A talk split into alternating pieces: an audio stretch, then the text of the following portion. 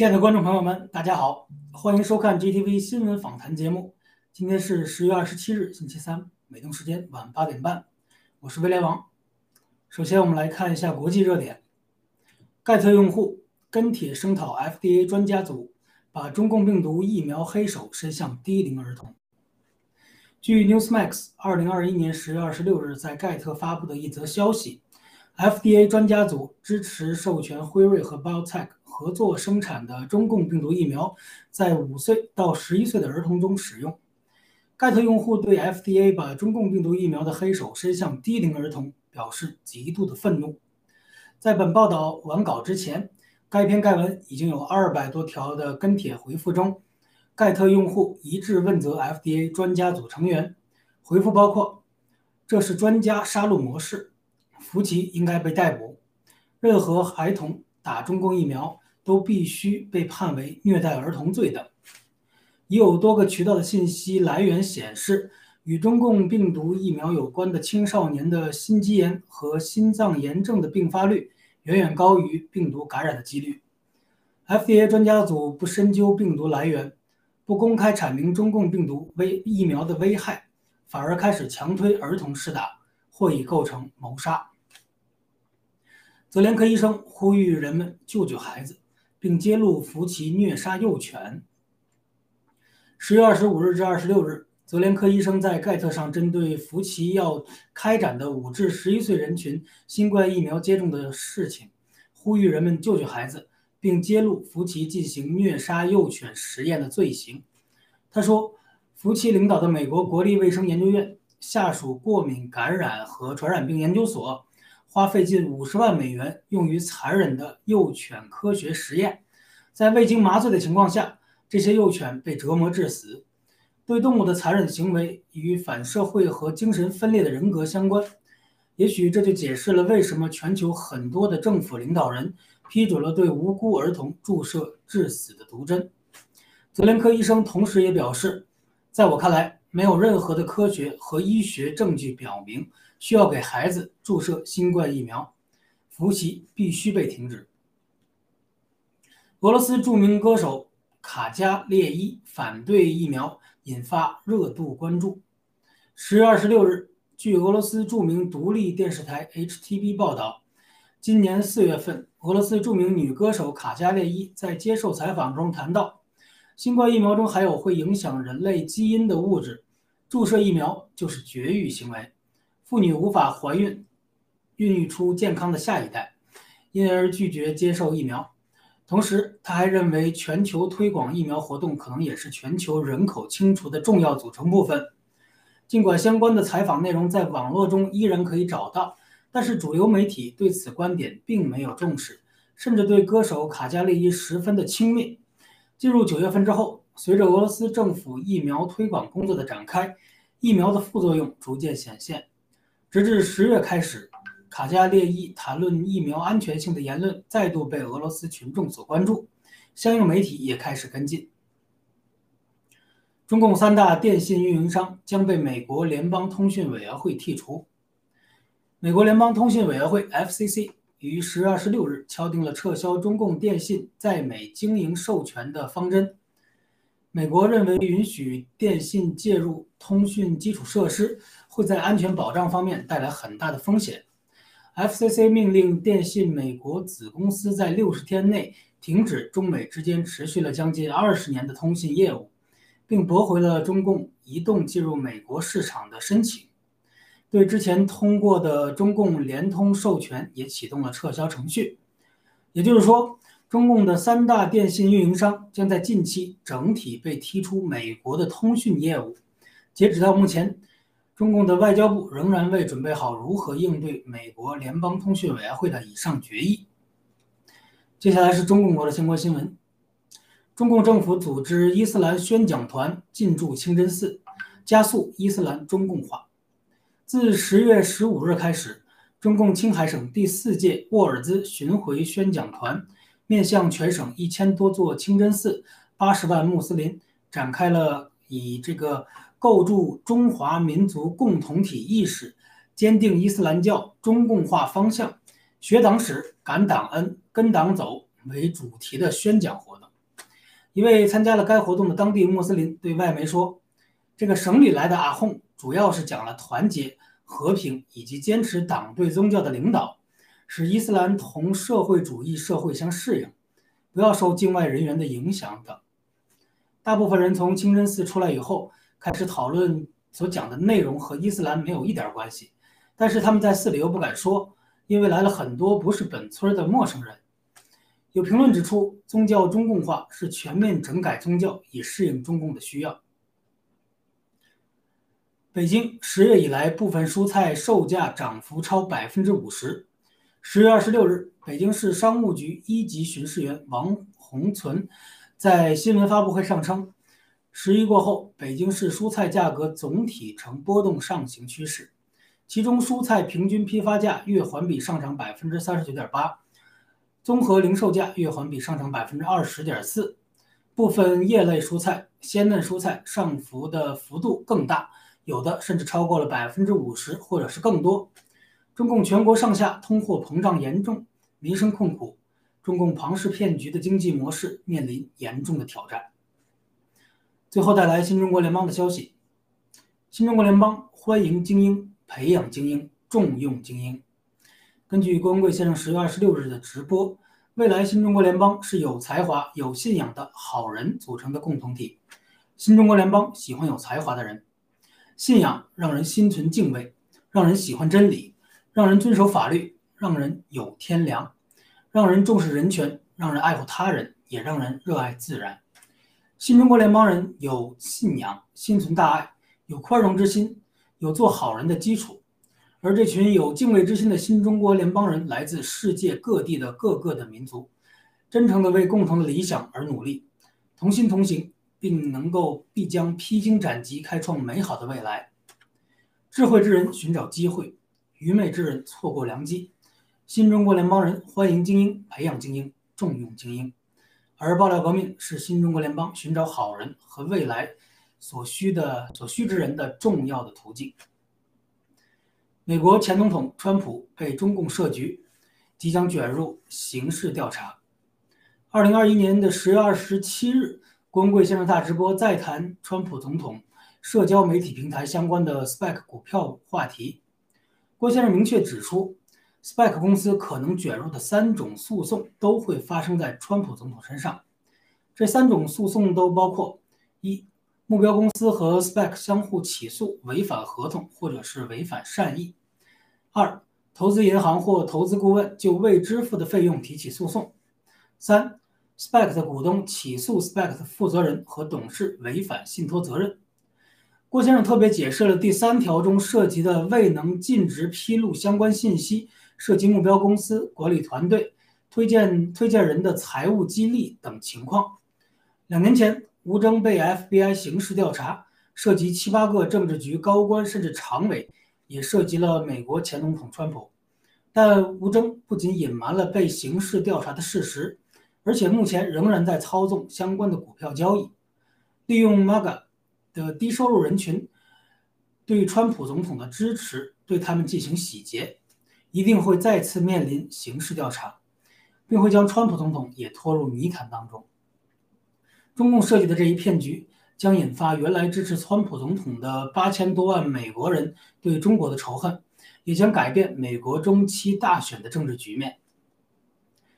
盖特将被打造成全球新闻资讯和情报交流的集散地。十月二十七日，文贵先生大直播中，郭先生指出，盖特将迎来前所未有的发展机遇，成为全球新闻资讯与情报交流的中心。郭先生说，川普总统的新媒体 Inspec 公司一系列不合规的操作而面临着巨大的风险，背后的十一家基金当中，有两家已经在获取了丰厚的利润之后退出。D W D W A C 的股价也在冲高之后迅速疲软，这将使高位套牢的 Mega 心灰意冷，转而投向盖特。盖特平台在政界方面不分左右，将吸引来越来越多的不同意见的人进驻。同时，十一月一日，喜币即将上市，一个月之后，喜支付将投入使用。对任何最新、最快而真实有用的信息，可以进行打赏。而发布这种有效信息的人或者机构也可以从中获益。当达到一定规模的时候，盖特有望成为全球新闻资讯与情报交流的集散地。郭先生透露，盖特投资委员会将拿出一亿美元作为广告费，用于盖特在全球的推广。就在昨天，盖特的首席首席执行官杰斯米勒先生发布，新用户注册在过去的二十四小时内增。加了八分八十七点七五个百分点。好的，以上就是今天的新闻播报的全部内容，感谢大家的收看，请各位稍作休息，接下来是更加精彩的访谈环节。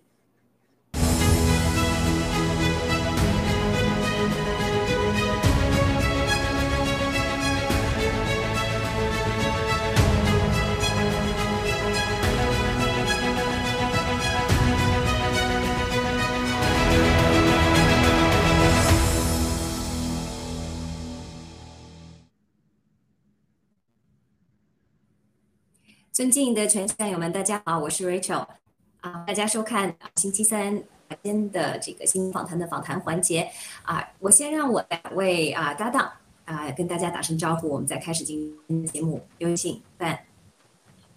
呃，观众朋友们好，很高兴又跟大家见面了。今天因为技术原因哈，Rachel 这个今天的画面可能不是特别理想，呃，很快就会有改观的，谢谢。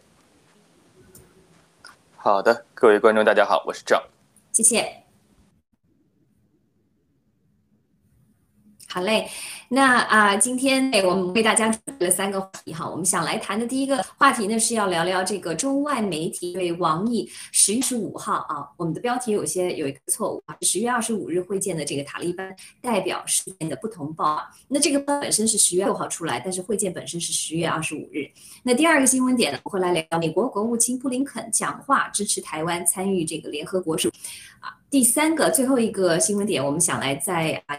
啊，分享今天的一个嗯新闻，就是中共三电信云业被美国这个联邦通信委员会简称 FCC 呢剔除的这个意义哪里？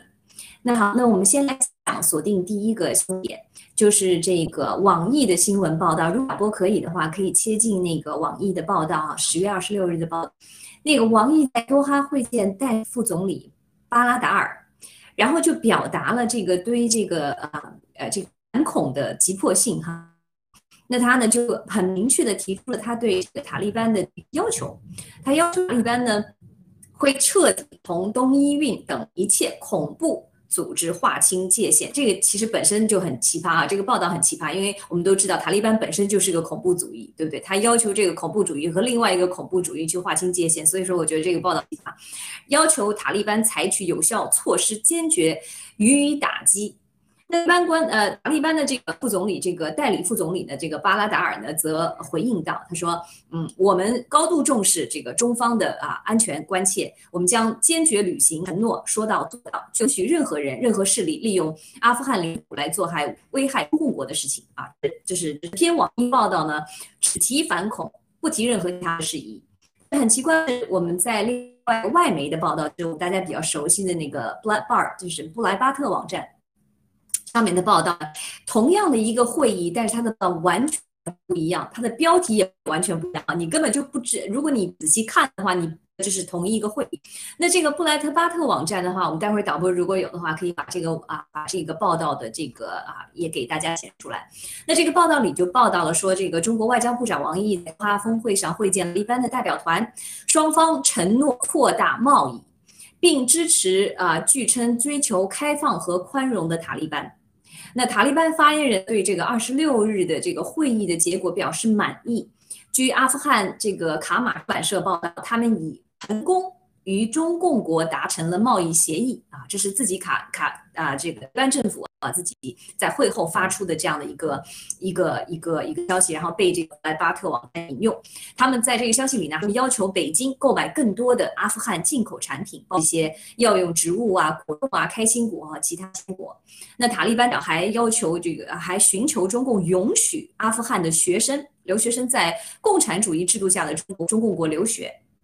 然后呢，这个塔利班的发言人还在这个很高兴的写，在推特上发布了一系列的这个啊照片跟视频。那在这个视频里呢，这个啊，他们呢还向这个网展呃送了一盒礼盒，这个里面展示了这个装满了坚果的礼盒，这是一一种阿富汗的呃呃松子，就是产产的一个特产。啊，然后这个呃，然后并要求这个，并并要求阿呃这个中国帮他们解决这个阿富汗商人的问题，让中国帮啊进口那些大理石啊啊为大理石的这些出口啊做一些准备。那我想呃，我想问我们两位嘉宾的一个事情，就是说为什么嗯，你们怎么来看待这个同一个事情？这么两个截然不同的报道啊，你你们有什么感想？为什么会有如此大的差异？一个是中媒呃中呃官媒，一个是外媒。那我今天请我们的样来表达一下您的观点。啊，好的，谢谢 Rachel 精彩的这个新闻介绍啊。啊，首先我们先注意一点啊，就非常有意思的一点，这个外交部部长啊，咱们是谁呢？是王毅和王毅先生去的。那王毅先生呢，在外交部他属于正部长。大家注意到没有？他是正部长，他正部长呢接见的这个阿富汗的代理外长，记住啊，是正部长，这最重要。那么接下来咱们看一下啊，当去美国见美国副副国务卿的时候呢，哎，倒是用的副外交部部长，大家你就可见啊，就这个中共对于这接见塔利班这个重视程度，就是说在他们心里，塔利班好像是比美国要重要的，这是非常重要的一点啊。那么再跟大家分享一个第二点，就是说，这个塔利班呢跟中共的话呢，基本上是一种臭味相投、各取所需的这么一种关系。比如说，塔利班需要什么呢？塔利班需要中共的资金、钱和技术去干什么呢？去完成他们的这个重建。那重建的目的又是干什么呢？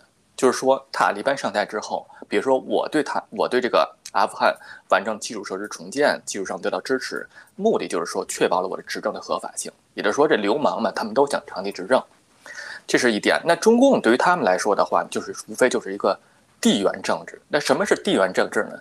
也就是说，咱们常说的这个“一带一路”，反正它的一种战略性的扩张。那么再分享一点，就是说，这个双方的新闻报道啊，都是宣称是什么呢？就就是总结起来啊，很简单，就是说。这一次的见面对双方的国家建设都是非常有益的啊！阿富汗我们取得了对跟中方这个，比如说啊，让他们买咱们东西啊，贸易性的胜利。那么在那咱们再换一个视角，比如从外媒的话，他们给他们就向西方世界传达一个什么消息呢？就是说阿富汗啊已经投靠了中共这一方的阵营，这是一点非常重要的。那再结合刚才 Richard 说的，为什么两边这个新闻的报道都是不一样的？就是我跟大家分享一个我个人的一个小小的一个经历，就是像之前说的，我一位非常好的这个俄罗斯的朋友，那我就问他，我是说。在俄罗斯当中，这个新闻媒体啊是如何报道中国的？他是这么跟我说的：“他说，在俄罗斯电视台报道，中国是俄罗斯最好的朋友，全世界只有中国跟俄罗斯是真正的朋友。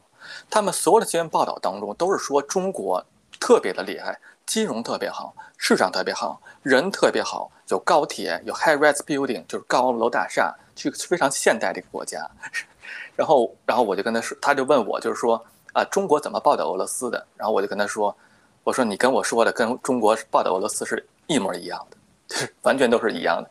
也就是说，在各色的这个国家，这种这种怎么说呢？独裁世界的国家当中，他们报道的东西基本上都是为自己有利的。但是像我刚才刚才说的，真是那样子吗？就比如说，俄罗斯是真真的是喜欢中共吗？我未计可能不是这么认为的。那你说中国呢？中共是真的喜欢俄罗斯吗？”我觉得他只是让中国人喜欢俄罗斯一样。那切回到咱们这刚才分享这个新闻当中的话，我相信也是。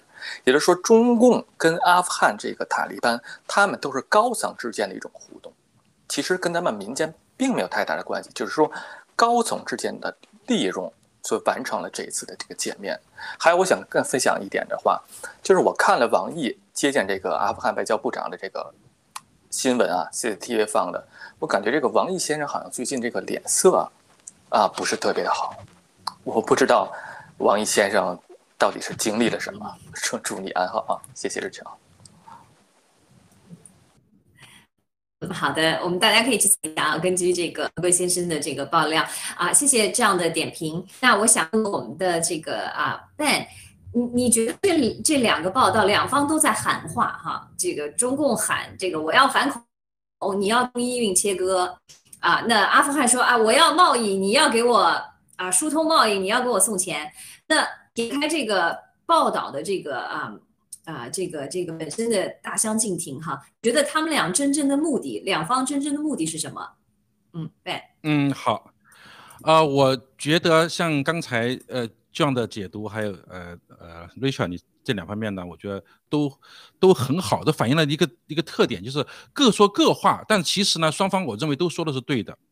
因为为什么呢？因为双方会谈的内容是什么？两边一拼凑，你就知道他说了什么，只是为了应付本国的舆论或者在国际媒体面前稍微有所修饰而已。那么相比较起来，塔利班更加的可爱，因为他。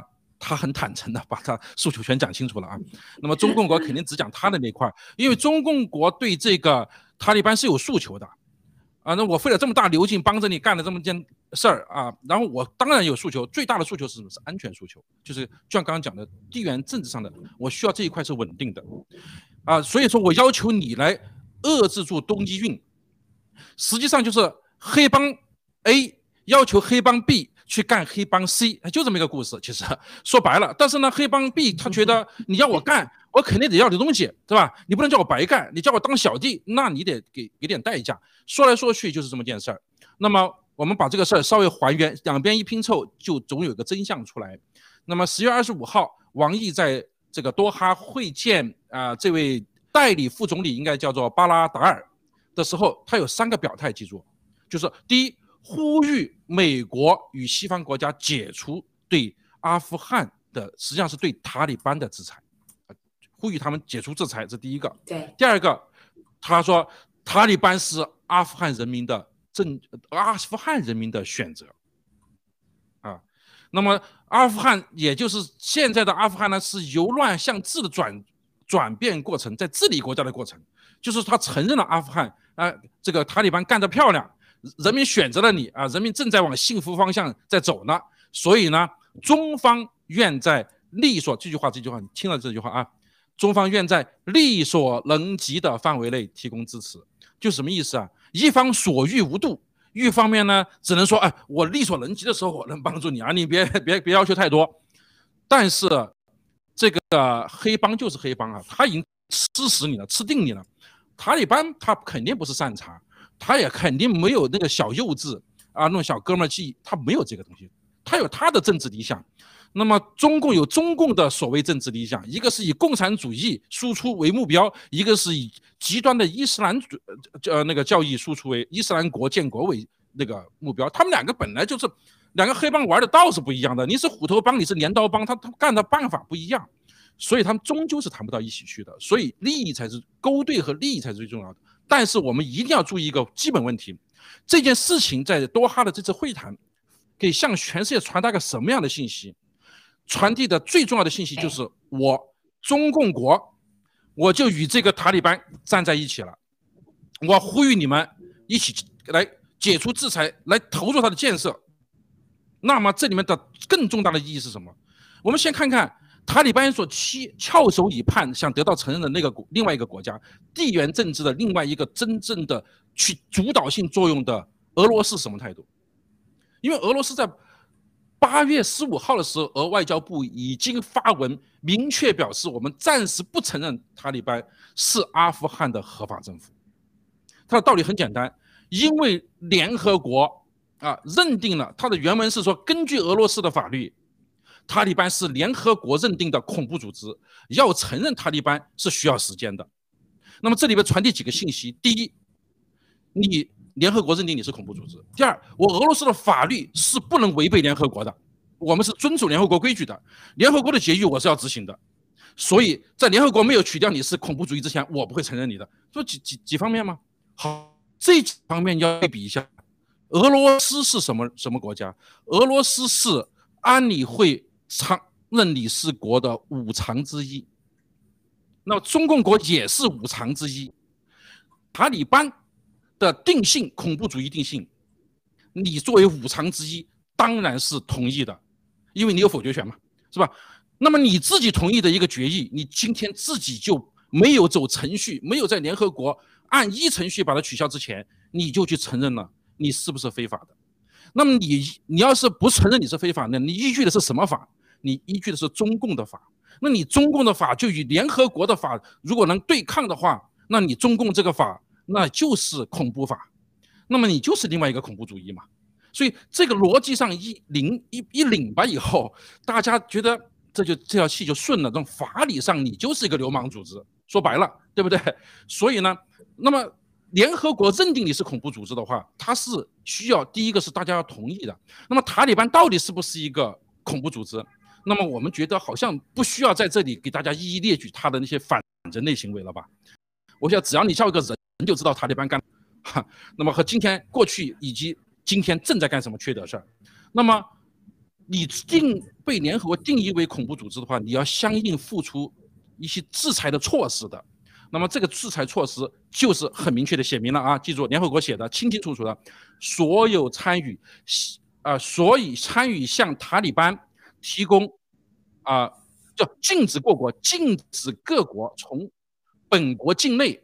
或本国的居民居住在国外的，向塔利班提供军事相关的援助，以及各类金融和经济资源，这是联合国的这个制裁的讲得很清楚。不管是军事的，不管你是居住在中国的还是居住在海外的中国人，你本那个华侨包括了啊和代理机构，你都不得向他提供任何的军事相关的援助，以及各类金融和经。济的资源，中国你向塔利班打了第一批是多少钱？我都忘了，六六个亿还是六十个亿啊？还是多少钱啊？的援助，你所有应该是按照联合国的决议，所有参与转账和向他提供这这个这个过程的金融机构，全部都应该受到联合国的制裁。那么你跟他所有的参与的贸易，以及对他矿产的参与的开发，这都是叫经济资源。啊对这一块全部都应该受到制裁啊！瑞晓的那边好像出了问题啊，果然出了问题。好，那么从这个角度上说，中共国已经，中共政府已经违反了联合国的决议了，也就是已经成为世界上罕见的危机的那一个，还是一个大国的，还是安理会常任理事国五常之一的中共国，它已经成为了一个。恐怖组织的最大的帮凶就是塔利班这种货，恐怖主义，他们的同行都不太愿意为他们为伍，你知道吧？他们同行都不大愿意为伍。这时候站出一个真正的恐怖分子的大佬，应该恐怖中的恐怖之后，就是中共已经出来了，啊，不是呼之欲出，它已经自然跳出来的，就是国际政治现场的一个小丑角色已经在这里了，所以，基本上潜台词就是你们来干我吧，我就是流氓，这就是王毅所表现的多哈会谈向世界展示的所有的东西，就这种货色，他。还成为联合国的安理会的常任理事国，这是不是联合国出了问题？那就是这个世界出了问题。主持人，呃，说的非常好，范，我我觉得你点评的非常非常到位哈。那其实就是真的是这么可怜，我我觉得怎么讲，就这两个流氓地痞啊，只能在这个时候抱团取暖，但是。呃，彼此之间的这种还是不停的在相互利用啊，彼此呃压说压话，激说激话，对自己本国的国民还是用这种方法去欺骗跟隐瞒。那嗯，他们之间的这种任何的勾兑或者是达成的交易也好，其实都是怎么讲流氓之间的交易。所以说，呃，肯定是呃呃单方面撕毁是是肯定的。那我想问你的是，就是因为之前我们一直讲这个啊。阿富汗是这个帝国的坟场啊！当我们当时之前有在节目当中分析这个台呃这这个这个事件的时候，包括中共在阿富汗的政策的时候，没有讲过。那现在很明显的，双方其实阿富汗是想利用中共啊啊，让中共给他输送最大的经济利益，因为这是他好不容易抱了一个大腿，对吧？世界上没有人搭理这个恐怖主义，只有现在中共为他撑台。那两位认为，这个用中共如果用这种输送经济利益的方法？是否可以就是稳住阿富汗，甚至解决中共的这个反恐的焦虑呢？啊，我让 John 您先来谈谈您的看法。呃，好的。呃，关于这一点的话呢，我想跟大家分享一下啊，看看这个塔利班他是如何对付自己本国人的，对吧？那塔利班呢宣布是中共的是啊，中共跟塔利班是朋友关系，大家记得吗？这个新闻可别忘了，这是八月份时候说的。在那个天津会谈的时候，他们双方决定，塔利班宣布跟中共是朋友。那么大家看一看这个塔利班，他是个什么样的朋友啊？塔利班接管阿富汗之后的话呢，有一次这个塔利班的小部队啊，他要求一个妇女啊给他们做饭，做饭啊，然后妇女就说呢，我自己这家里面没有粮食。大家猜这后面发生了什么？然后他们去往这个妇女家就扔了一颗手榴弹。啊，这个就是华春莹说的，这是阿富汗人民的选择。阿富汗人民选择什么呢？就会选择往他们自己家里扔扔手榴弹吗？这就是中国塔利班是这就是这样的一个朋友，他们选择了。那么还有就是说，塔利班还做了什么事儿？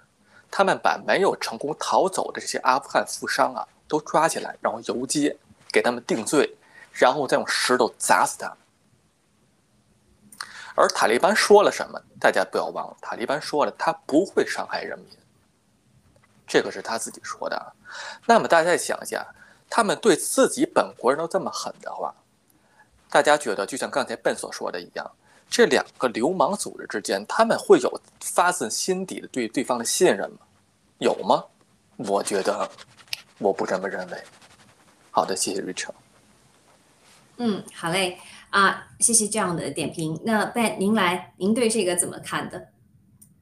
对，我觉得这个张的说的非常好，举了一个很好的例子哈，就是像这位家阿阿富汗这个妇女，她家里面扔了一个手榴弹。这个中共国与塔利班的关系正是如此啊，他是所欲无度的，他一定是他没有个呃一个。峰值的一个顶哈，没有这个没有天花板的，这次说玉啊。他一开始就说了，哎，我们有中共国啊，中共这是一个很强大的、富有的，就是夸你了，夸你就是找你要钱了，对吧？那么你来个六百六百亿吧，这估计这六百亿没要着啊，但是中共给了不少物资了。那么呃，如果有一天不给的时候，我相信啊。他也像像这个妇女阿富汗妇女家庭扔手榴弹一样，一定会像中共的那个那个最担忧那个就是新疆啊那个还有那个东伊运啊这边可能往那儿扔个手榴弹，他不是去炸他，他是跟他联合起来干你，都是可能的啊。向你裤裆里扔手榴弹的可能性极大，只要你哪天不满足他，那以所有以钱为这个为诱饵来交在一起的，都都叫狗肉朋友。那么我分享一个小小的新闻，大家看看，可见一斑。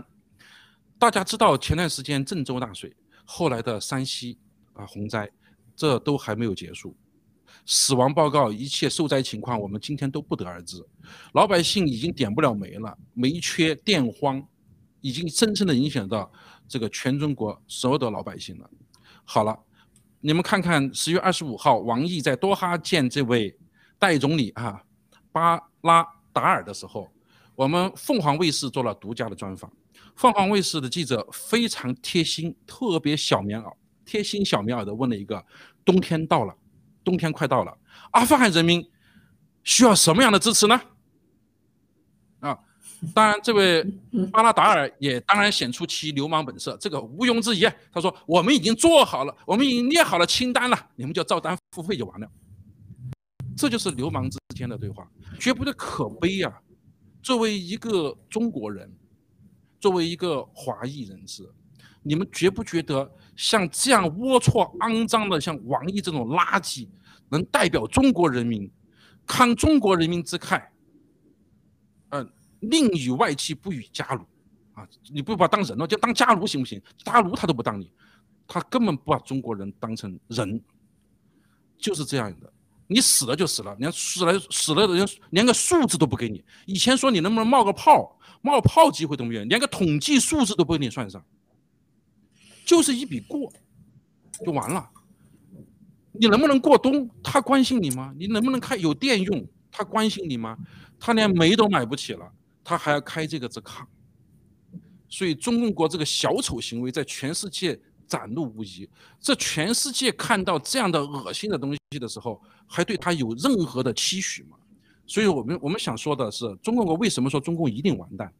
世界之所以西方之所以还能够假装的对中共俯啊俯首帖耳，呃献媚，不就是那点经济利益吗？当这点经济利益的本质看穿以后，发现你也是穷光蛋了，你也千疮百孔了，地主也没有余粮了，对不起，滚！啊，所有的屎盆子都一定扣向你。当然，中共也够得上扣这个当之无愧的扣上所有屎盆子。所以，我们从这个角度上看，就首先是中国人民的悲哀，也是世界人民的悲哀，也是联合国的悲哀。联合国二次大战以后建立的这个联合国体系，把中共这么的渗透、玩弄、欺负、强奸，那么今天联合国真的应该改组了。啊，这就是我看了这则新闻的反应。谢谢。嗯，真的是啊，不光中共会完蛋，但是我们我们所希望的就是中共少带点，呃，少带走点人。其实我觉得最后倒霉的真的是中共国国人，为什么？因为因为不光是西方的这个文明国家会找中共国算账，就连这个阿富汗啊，这个恐怖主义他也不会消停，对不对？他要在你呃呃灭亡之前榨干你更多的东西。那他已经其实在发发在发言，要要把中共国推向这个高地啊，说你要给我这个，你要帮我这个，你还要接收我的这个呃阿富汗的留学生，这是多么恐怖的一件事情啊！他们可以，他们如果说想对中共国啊社会秩秩序啊，或者想威胁你搞两个这个啊这个自杀的这个爆炸事件、恶性事件，你你给不给钱？对不对？我需要这个，我需要那个，他就可以漫天开价。所以说，这是一个，就是你你真的这这中共国现在真的是两边都不讨好，而且经济是肯定完蛋的。所以，所以我这也是牵涉到我们的第二个新闻点哈，就是说到的就很有意思，这个事情非常有意思，因为我们知道这多哈会议正好二十五号、二十六号，但是在在几乎是同一天啊，就十月二十六号，这个美国国务卿布林肯呢发表讲话。说呢？他说我们与很多联合国成员都是台湾啊，台湾啊，这是第一次啊，这是第一次美国政那个外交国务卿啊，外交就是管理外交的这个这个啊政府官员出来说我们，啊呃视外呃台湾为一个宝贵的伙伴和可信赖的朋友。那他言外之意，也就是说中共其实是啊，其实是一个对手，而且是不可信赖的。那美国支持台湾参与联合国。并鼓励所有联合国成员同美国一起支持台湾参与联合国及国际社会，共同解决全球所面临的问题。那那个这个布林肯他还强调说啊，他说排除台湾，呃，破坏了联合国及其相关组织的重要工作，所有这些工作都能从台湾的贡献中获益良多。因此，我们鼓励所有联合国成员加入我们，支持台湾在所有联合国系统及国际社会的大力和有意义的参与啊，并符合我们的这个台湾关系法三个联合公报及六项保证指引下的一个中国政策。那中共在这个不归路上呢，越走越窄，和恐怖分子啊，就是跟塔利班已经是勾肩搭背，称兄道弟。不管是被逼的还是自愿的哈，而台湾倒是台湾的这个路呢，倒是越走越宽啊。相比之下，那而且还正式得到了这个美国的背书啊。美国从来没有这么公开的呃场合这么给台湾背书。那在地缘政治博弈上呢，找到了自己的机遇。台湾哈，那我想让两位评论一下，你对这种。这其实是个很强烈的对比，而且前后就相差这么一两一天哈，一天的时间，一个是二十五号开的会，一个是二十六号发表的这个演说。你觉得这个中共和塔利班啊结成同盟，包括这个美国支持台湾这样的一个对比，你有什么样的感想啊？我想请我们的这个这样您先来。呃，好的，说心里话，看到这张新闻的话，感觉非常的欣慰啊，非常的非常的棒，给咱们这个布林肯点赞啊。大家知不知道，就是每年呀都有数千万的这个乘客啊，途经台湾机场，但是呢，台湾呢在咱们这个国际民航组织当中呢，却没有代表，这是一件多么可悲的事儿！外界虽然有许多可能啊，向台湾世界级防疫学习，就是说，台湾这次在在这次疫情当中处理的非常非常的棒，但是呢，台湾却不是世界卫生。大会的这个成员，也就是 WHA，它并不是成员。包括台湾有许多科学家、技术专家、商界人士，还有艺术家、教育学生、人权工作者等等等等，却因为他们所持这个护照啊，就是中华民国这个护照，被禁止进入，不能参与与这些个联合国活动相关的交流。大家不觉得这是一个非常非常可悲的事情吗？那么，就像刚才 Rachel 所说的，再看看咱们中共国背后就是一个共啊国际共产，还有这个塔利班这些个非常激进的反人类的这种组织，跟他们去啊与虎也可以说是与虎谋皮。再看咱们台湾，人是通过正义的声音，通过自身的实力来证明自己的国际上的地位。那么，我想补充一点，大家刚看到这个新闻时，我想补充一点，补充什么一点呢？大台，尤其是台湾同胞，你们一定要做好两手的准备。什么意思？什么是两手准备？当美国宣扬跟你合作的时候，也要提防美国会出卖你。没有永恒的朋友，只有永恒的利益。那么，台湾在这个节点上的话，就像郭先生之前对台湾同胞发出的警告是一样的，你们还是一定要小心。我相信蔡英文政府也有这样同等的智慧，比较大的智慧，也会看出这则。这则就是说，这个啊，美国发出的声音对他们是一种什么样的？真正的目的是什么？就像我刚才所说的，咱们台湾同胞一定要做好两手准备，好吗？谢谢瑞昌。嗯，谢谢这样啊的点评。那其实这个很让人滑稽的一件事情哈。那中共国把塔利班。这么一个啊流氓的这个恐怖武装武装啊组组织，形容成这个民选的政府，却对台湾这样一个民主的、真正一人一票投票民选的政府加以打压，这是真的是就是怎么讲颠倒黑白、指鹿为马。所以说刚才我非常同意这个办的说法，那是这个世界出了问题啊，不是光这个啊 W 啊。啊，只有只有这个 U 啊，不是只有联合国的问题，是这个世界出了问题。所以说啊，我想听听这个办，您对这两个事件、两则新闻的这个对比，你有什么样的感想？好，谢谢哈，谢谢 Rachel 哈。呃，刚刚我也同意 John 刚才的分析，实际上布林肯这次的表态，呃，正好时间上就像差了一天哈。中共国刚刚在那里高调的耍流氓之后，那么这边就有这么一个表态。呃，看似无关啊，其实呢也是也可能是种巧合吧。因为这个问题是在什么情况下发生的？是有记者问到，说是，呃，其实今年呢是二零二一年是中共所谓的重返联合国的五十周年，也就是一九七一年重返联合国五十周年，也就是联合国的那个著名的二七五八号决议五十周年。所以呢，有记者就问到这件事情啊，说中共国啊当时这个代替台湾进来以后，这个现在中共国对就是对台湾在这类似各个组织啊这个上面呃百般的阻挠台湾加入，像世界民航组织 WHO，就像那个谁说的啊，像刚 John 讲的这一段，那么当时呃美国方面的回答是这样的，他说中共是错误的理解了二七五八号决议。哎，这就很有意思了。二七五八号决议到底是什么？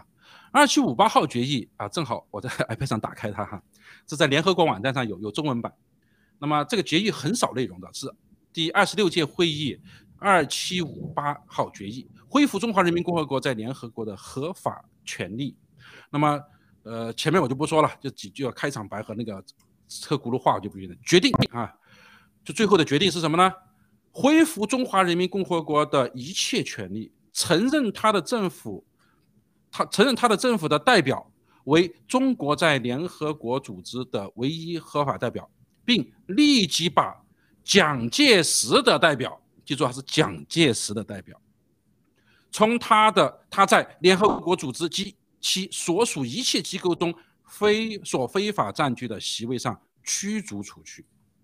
所以说口炮啊。口炮是惹是会害自己的。你图一时口快，把这个呃当当时把这个民国国民政府啊，叫这个呃叫什么中华民国称之为蒋家王朝，对吧？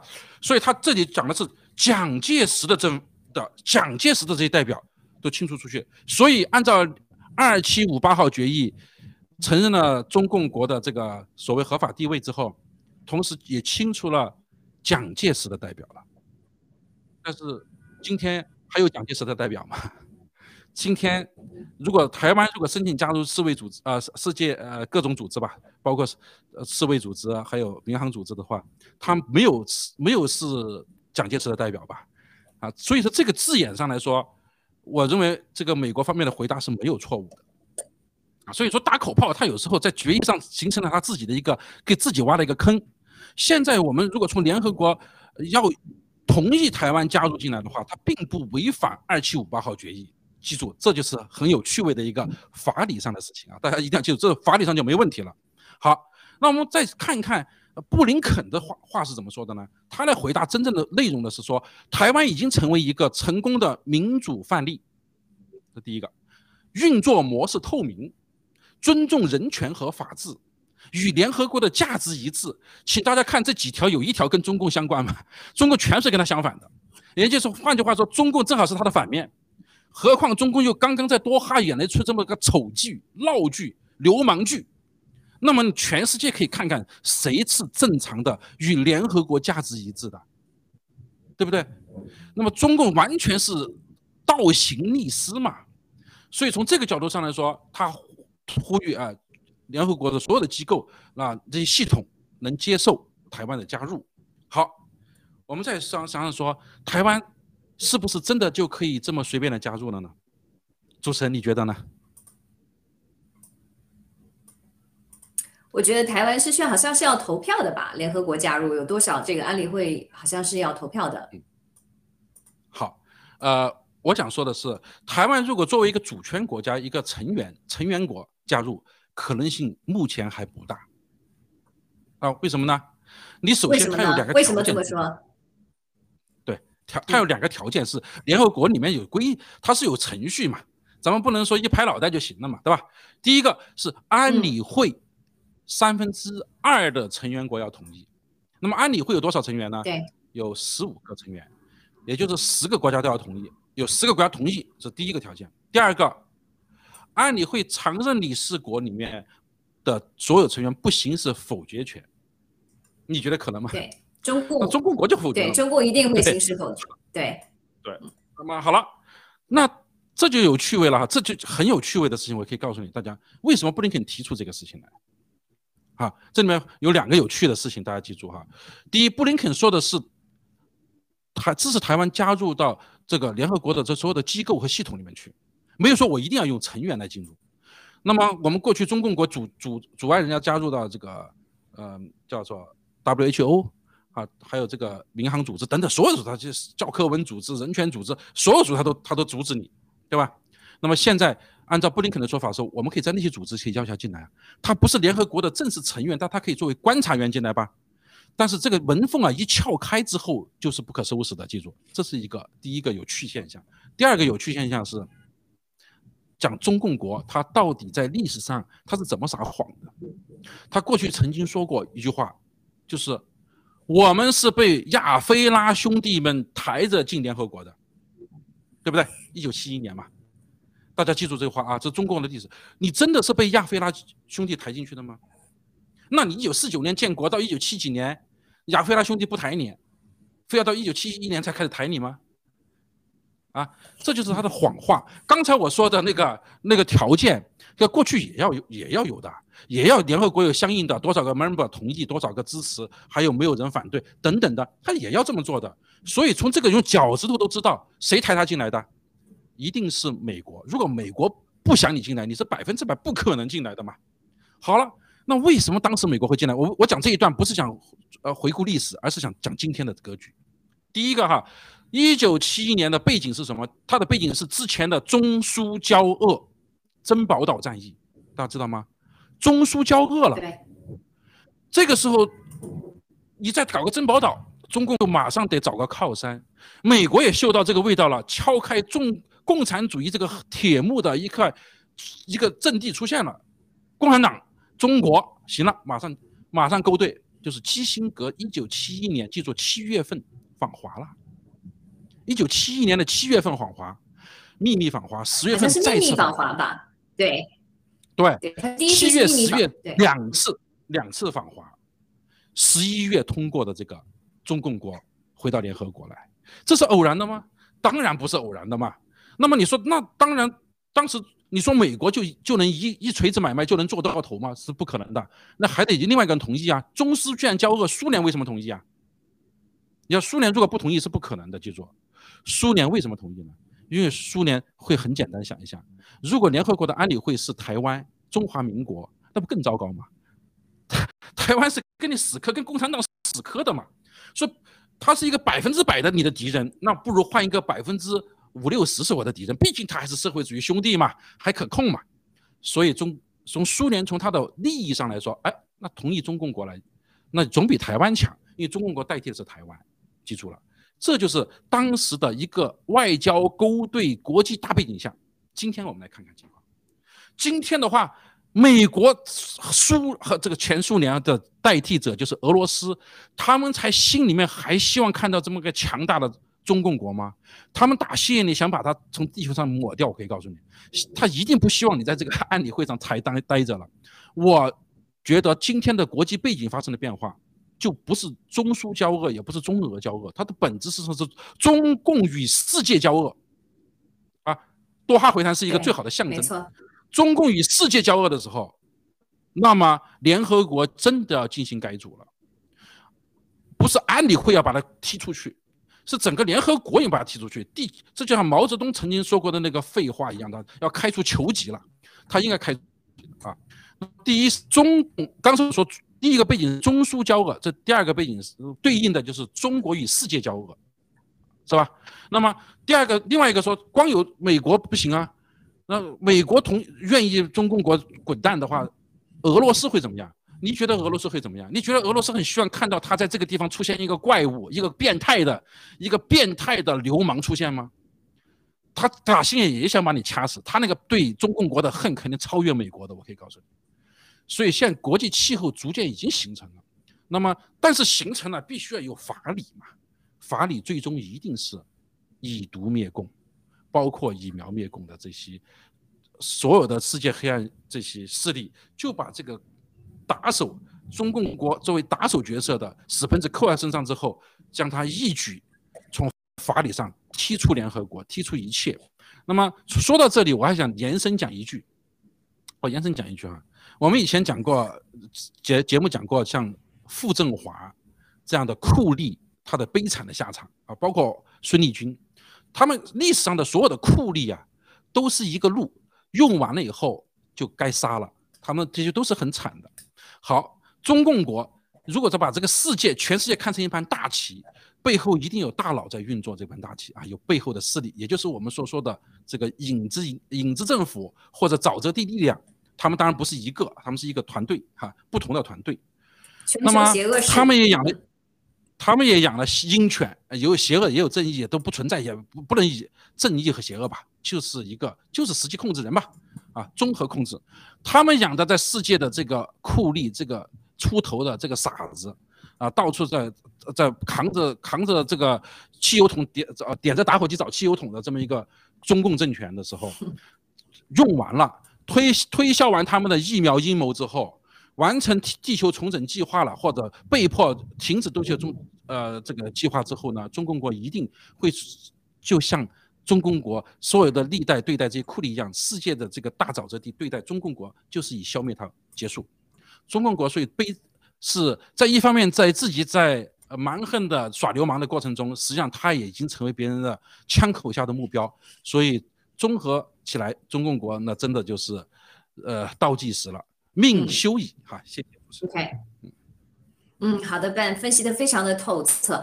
那我想请你很简单的说一下，因为为什么呢？其实这这个这个布林肯的发言对台湾的这个支持呢，其实在众议员和参议员两党之间呢都是完全啊支持的。那啊，像众议员的麦卡尔呢，他就声明，他就发表声明，他就说联合国的这个二七五八，您刚才提到的这个决议呢，就像您刚才说的是说，他说中国没有说到中国是中国，呃，台湾是中国的一部分。他说这个决议完全没有说到啊，而且没有说中国。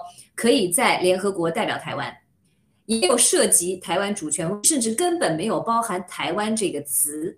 他是支持，完全支持林肯的这个对台湾啊，支持台湾加入这个联合国，而且包括啊两党的都已经达成一致。那我们之前也知道，其实呃拜登也在这个记者问当的啊。确认就是当这个中共用武力啊来这个武统台湾的时候呢，美国是会出兵来保卫啊，跟其他一些呃联盟会保卫啊这个台湾。那您觉得你同意刚才的这样的这个战呃这个分析吗？他觉得这个台湾人民需要做好两手准备，不能全相信这个美国会真正的并帮助台湾。你能不能用很短的三十秒钟的时间啊说一下您的看法？啊，它是更安全了还是更危险了？嗯，啊，台湾的安危取决于这个世界政治的这瞬间的变化啊。实际上，布林肯的讲话也好，拜登政府的表态也好，以及世界的反应也好，实际上记住，推出台湾的现在的这样的一个呃进程啊，比如说最被国际社会更加接纳、更加融入、更加受保护的进程，当然首先是对台湾是一种保护，是一个正面的信息。那么，但是。不要忘记，政治的本质是勾兑。那么，中共国是在这个勾兑的最终过程中一定会走向灭亡。但是，结合啊瑞士会谈啊苏利文和那个杨洁篪的会谈，当时给中共国一一直一个非常明确的信号，就是我们可以胡作非为了。那么，这呃这要让我们联系联系到那个当年的萨达姆攻打这个呃科威特的时候，其实也是得到类似的信号的，他就干了。所以，我觉得一切东西太顺利的时候，它实际上背后有可能。就是一个大坑，那么我当时一度怀疑这就是一个大坑，那么现在看起来，美国的美方的表态却越来越激进和强势了。那么就是因为中共国不断的这种耍横秀肌肉的情况，使得台湾赢得了这历史上从未有过的不可能发生的事情。实际上，从可从某种程度上可以事实上承认了台湾的相对的独立性了，也就相对否定了这事实上客观上在否定着用行为来否定所谓的。一个中国的这个一个基石，所谓中美中美外交的基石，这对台湾来说一定是一个重大的利好。但是台湾的危险是不是就化解呢？当然不是，因为中共国无论如何，它最终化解自己内部矛盾与世界矛盾和耍流氓的终极手段，就是来一次对台的动武。对台动武是中共认为的自救的一个措施，也是它走向灭灭亡的一个。序曲一个序幕，一打开这一个大门之后，他就进入倒计时。但是他不走这一步，他也一定正从法理上，从任何角度上也是死路一条，可谓进一死，退一死，中共完矣。谢谢。好嘞，谢谢谢谢，非常精彩。那我们就说到这个，您刚才提到，其实美国的一再表态哈，很坚决。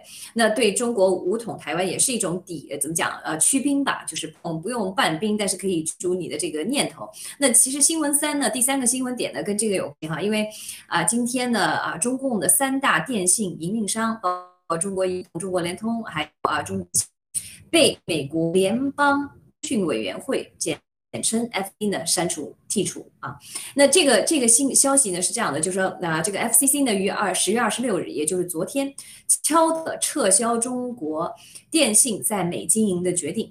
那 FCC 的命令，中国电信美子公司在六十天内停止其美将近二十年的通信业务。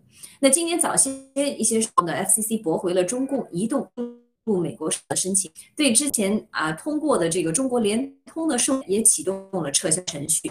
这也就是说，中共国的三大电信营运商将在近期，也就是六十天啊左右的时间，整体被踢出这个美国通业务。那那其实今年的这这个就是一个呃呃这个怎么讲一个一个脱钩的一个一个动作吧，一个行动吧。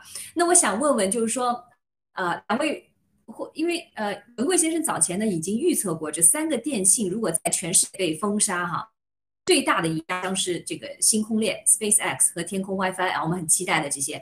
那这些很比较好理解，对，因为如果电信啊呃没有了那。中国人出国服务的话，啊，中国或甚甚至在国内的话，它都可以连这个啊天空 WiFi，但这个还是比较好理解的。但是文贵还说过，就说如果中国电信商倒在海外，所有中国海外的金融系统一切不能用，啊，人们必须使用海外的通信商，所啊所有支付宝啦，什么海外的中共的金融系统全都不能用了哈。那那那我请两位简单的给我们解读一这个一切能用对我们的灭共有着怎样的意义？啊，我们请张先来。呃，OK，谢谢瑞少。我非常简短的说一下，就是说，大家只看，大家看到这则新闻的时候，注意一点是，美国对什么的觉醒呢？对这个通信领域这个觉醒，包括大家记不记得今年今年早些时候，川普总统签署的一个限制令，就是限制那些个中共的那些个啊应用软件，包括像咱们比较熟悉的什么微信、WeChat 这这些个软件，还有什么？我不知道大家有没有用过一个非常简短的说，叫全全能扫描王，就是一个通过手机拍照来转成 PDF 这么一个软件，它在美国的下载量达到四百四十万次啊。这说这么些个内容是反映什么内容？就是说中共啊，它对美国的渗透可不是单单一方面，比如说军事、科技、政府、通信、金融等等全方位的，它都是全方位被进行渗透。那么咱们刚才说的就是说，美国它是在一点一点的觉醒。它突就是发现到每一个领域都有中共的影子的时候，那么它就是说灭共即将开始了，好吗？我先简短的说到这边，谢瑞强。嗯。好的，姐。那其实今年年初的时候，我们如果还记得，其实纽交所已经下架了哈，已经把这三个这个电信嗯公司已经从他们的这个啊就是停市了，已经删牌了。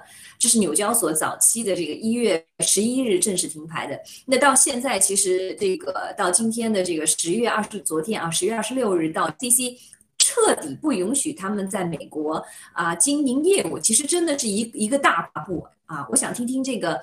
但您对这一块有什么解读？我给您啊两分钟的时间，谢谢。好，谢谢你给我两分钟时间，我就可以呃结合另外一件事情来说了哈。呃，其实就在发生在这首先电讯这件事情，像刚才 像您讲的，是一个连续性的连续性的事情啊。它是它已经是川普政府那时候已经开始对它的进行一个限制，这这只是说已经确定了要把它清理出去。那么它直接的影响是什么呢？直接影响是使得中共国的。各种情报的收集能力将大大降低，因为这里面全是就偷、监听、后门监控、大量个个人隐私的收集啊。那么这这是其中一个部分哈。然后所以说，它对中共的情报收集能力将大大的受到打击，还有对中共的金融服务、支付等系统将大大的打击。因为像中共国，你出来旅游，你想你的你的这个电信系统与当地不兼容、不接受的话，你所带的这些支付功能也就不存在了。你必须要就跟一个个电信的部门去签署这样的合作协议，才可能在当地落地的。那么第第三个就是在技术偷窃行为上降到了遏制，因为它通过这种科技这种手段的布局，在当地的科技人才的这种布局，它是一个综合性的一个呃一个战略性的这种情报偷窃和渗透行为。那么第四个是中共的科技产业将进一步的加速打击，受到打击和加速崩溃。那么有一个佐证，也是相关的科技的哈，在就在发生在十月二十六号，美国 FBI 突袭审查了百富环球美国仓库。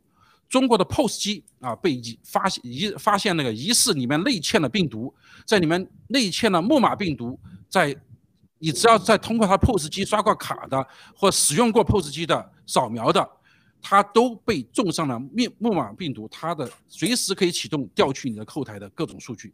这件事情可以反映出来一个什么东西呢？就中共几乎它通过电讯也好，通过这些 Apple 机这个 POS 机也好，通过所有的科技手段。通过它的 APP 这些 App 应用，抖音一切手段，包括这个呃叫什么网上视频那个会议的啊，这些全部在收集大家，全是对对 Room 都是中共国在全世界的这个情报网的布局。所以这一次美国的这一次正确的选择，对中共国的综合打击是非常强烈的。应该说，结合在结合这个对台湾问题的表态，对联在联合国的问题上的表态。等等一切哈，我觉得中共国正在被一张大网的紧紧慢慢的收起来，所以这件事情让他们先自嗨，黄雀在后呢。所以我在想，呃，另外一个感慨就是，既然台湾都有可能加入到联合国的这个机制里面去，我们新中国联邦大家也知道哈，也同样的，因为我们按照布林肯所说的，我们将来一定会成为一个民主的典范，一一定有。我们的运作模式一定是透明的，我们一定争取尊重人权和法治，我们一定与联合国的价值一致，符合这个标准就可以走事务中去，期待着这一天早点到来。谢谢。嗯，非常感谢半和这样的这个点，真的是这样啊！我觉得世界都因为我们的加入而受益，就像我们在。这个世界一样啊！今天在这个文贵先生的大直播里呢，我们一位战友说到他完全被征服了。我记得好像是微蓝战友。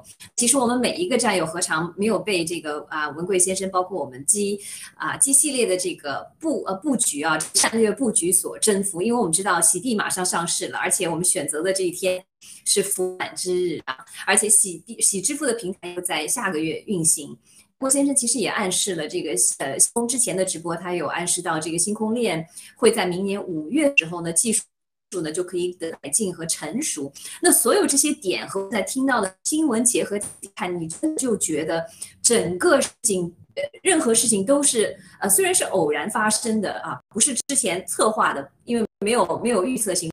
所有可以邪恶的，所以这些事情都是天意，所以这又所有的这些事情的结合，就不得不让人呃感叹，我们心中中国联邦是是有是有是有上天的眷顾的。所以说，嗯啊，所以说我们真的应该觉得非非常的骄傲跟自豪，也希望我们早日看到这个联合国能够接受台湾，同时呢也能啊能接受我们这个新中国联邦有一天哈，希望那一天不会太远，我相信那一天也是中国彻底被啊被消灭的一天。那那感谢。谢各位说我们今天的这个节目，很抱歉我的这个呃我的这个技术方面的问题啊呃不是很好，所以今天的画面比较模糊。但是很感谢大家，也感谢我们两位的嘉宾的精彩点。我明天同一时间八点半呃早上八点半在大家相会在 GTV 新闻方，再见。谢谢您的收看，谢谢。好的，再见。